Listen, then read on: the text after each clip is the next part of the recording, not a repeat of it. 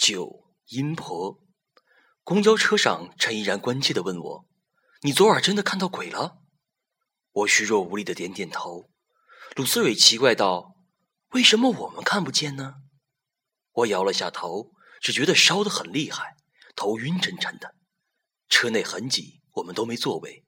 陈依然下意识的半搂着我，我本想推开他，可浑身乏力。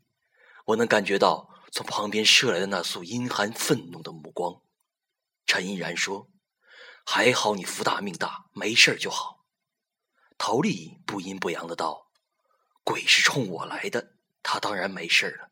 就一个嫌我感冒而已，至于跟个病秧子似的吗？”我没理会他的讽刺。史元军的死让他变得神经兮兮、易怒易躁。在西区下车后，一路打听。我们在一条不起眼的小街内找到一间普通的小屋，屋内烟雾缭绕，光线灰暗。客厅深处供着一座神龛，四壁上挂满了各种写满朱红大字的白布条，透着一股阴森森的鬼气。一个脸皱得像核桃的老太婆眯着眼睛躺在摇椅上。陈毅然壮着胆子问道：“老奶奶。”请问您就是阴婆吗？老太婆眼睛都不睁，沙哑着嗓子说：“他们都叫我阴婆。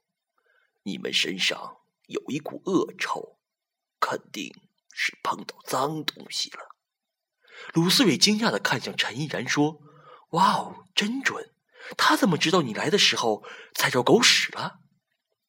陈依然说：“靠，他老人家说的脏东西是只鬼。”不知道就别瞎起哄。陶丽一脸紧张的问：“老奶奶，有办法将这些脏东西赶走吗？”阴婆面无表情，依旧闭着眼睛，沉默不语。我明白他的意思，从兜里掏出一把零钱，正想挑出几张面值大一些的，陈毅然已经手忙脚乱的拿出了一张一百的，恭恭敬敬的放在阴婆树杈一样的手上。阴婆坐起身来，将钱捏了捏，然后摸索着放进随身的一个荷包内。这时，我们才注意到她居然双目失明。阴婆似乎是看穿了我们的想法，嘴角露出一抹诡异的微笑，说：“我这对眼珠子是被恶果挖走的，就因为我能通阴，泄露了太多鬼的秘密。”所以遭到了报复。